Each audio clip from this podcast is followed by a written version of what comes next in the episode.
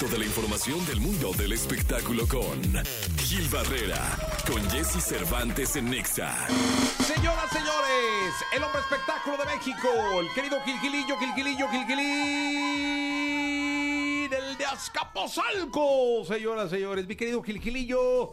Buenos días, viernes, que te quiero viernes. Viernes, ya se va a acabar el mes, mi Jessy, ahora sí.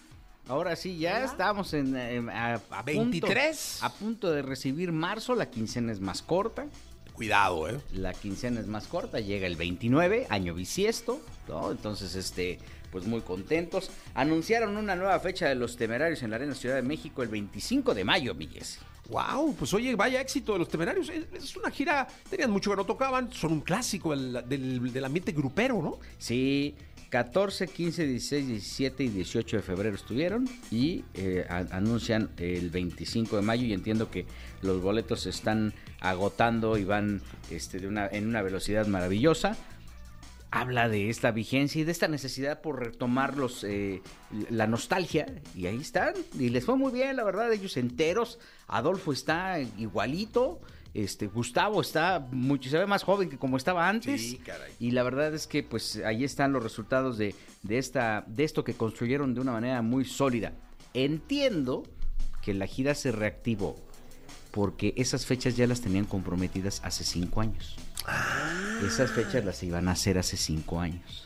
Y entonces, este, pero hace cinco años no tenían el revuelo, que, o sea, no iba a trascender tanto la gira como ahora. Se atravesó la pandemia y eso fue lo que les ayudó y el regreso de los Bookies permitió que, el- el- digamos que el, no daño colateral, pero que de alguna manera la nostalgia, la nostalgia se interpusiera se- eh, y esto generará mayor expectativa.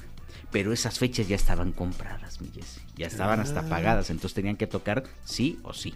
Pues era, eh, pues sí, pues llegó la pandemia y, y movió absolutamente todo. Sí, ahora, gracias al destino y a todo este tema, pues les fue muy bien. No quiero decir que no, no- que no pudieran que no pudieran haber tenido el mismo éxito que antes eh, o que hace cinco años, pero hoy, pues con la pandemia, con todos estos movimientos nostálgicos, pues se, se refrenda un éxito sin precedentes. Pues es qué más, bueno. creo que llega el éxito mucho más fuerte que hace cinco años, ¿no? Totalmente de acuerdo, Gilillo. eh, hasta el próximo lunes. Mi Jessy, oye, va- rapidísimo, el- va a estar el potrillo en la Plaza México Dentro de ocho días. dentro de ocho días. Hoy está en Guadalajara. Hoy está en En la Guadalajara. Plaza de Toros Nuevo Progreso de Guadalajara. Empieza la gira en plazas de toros.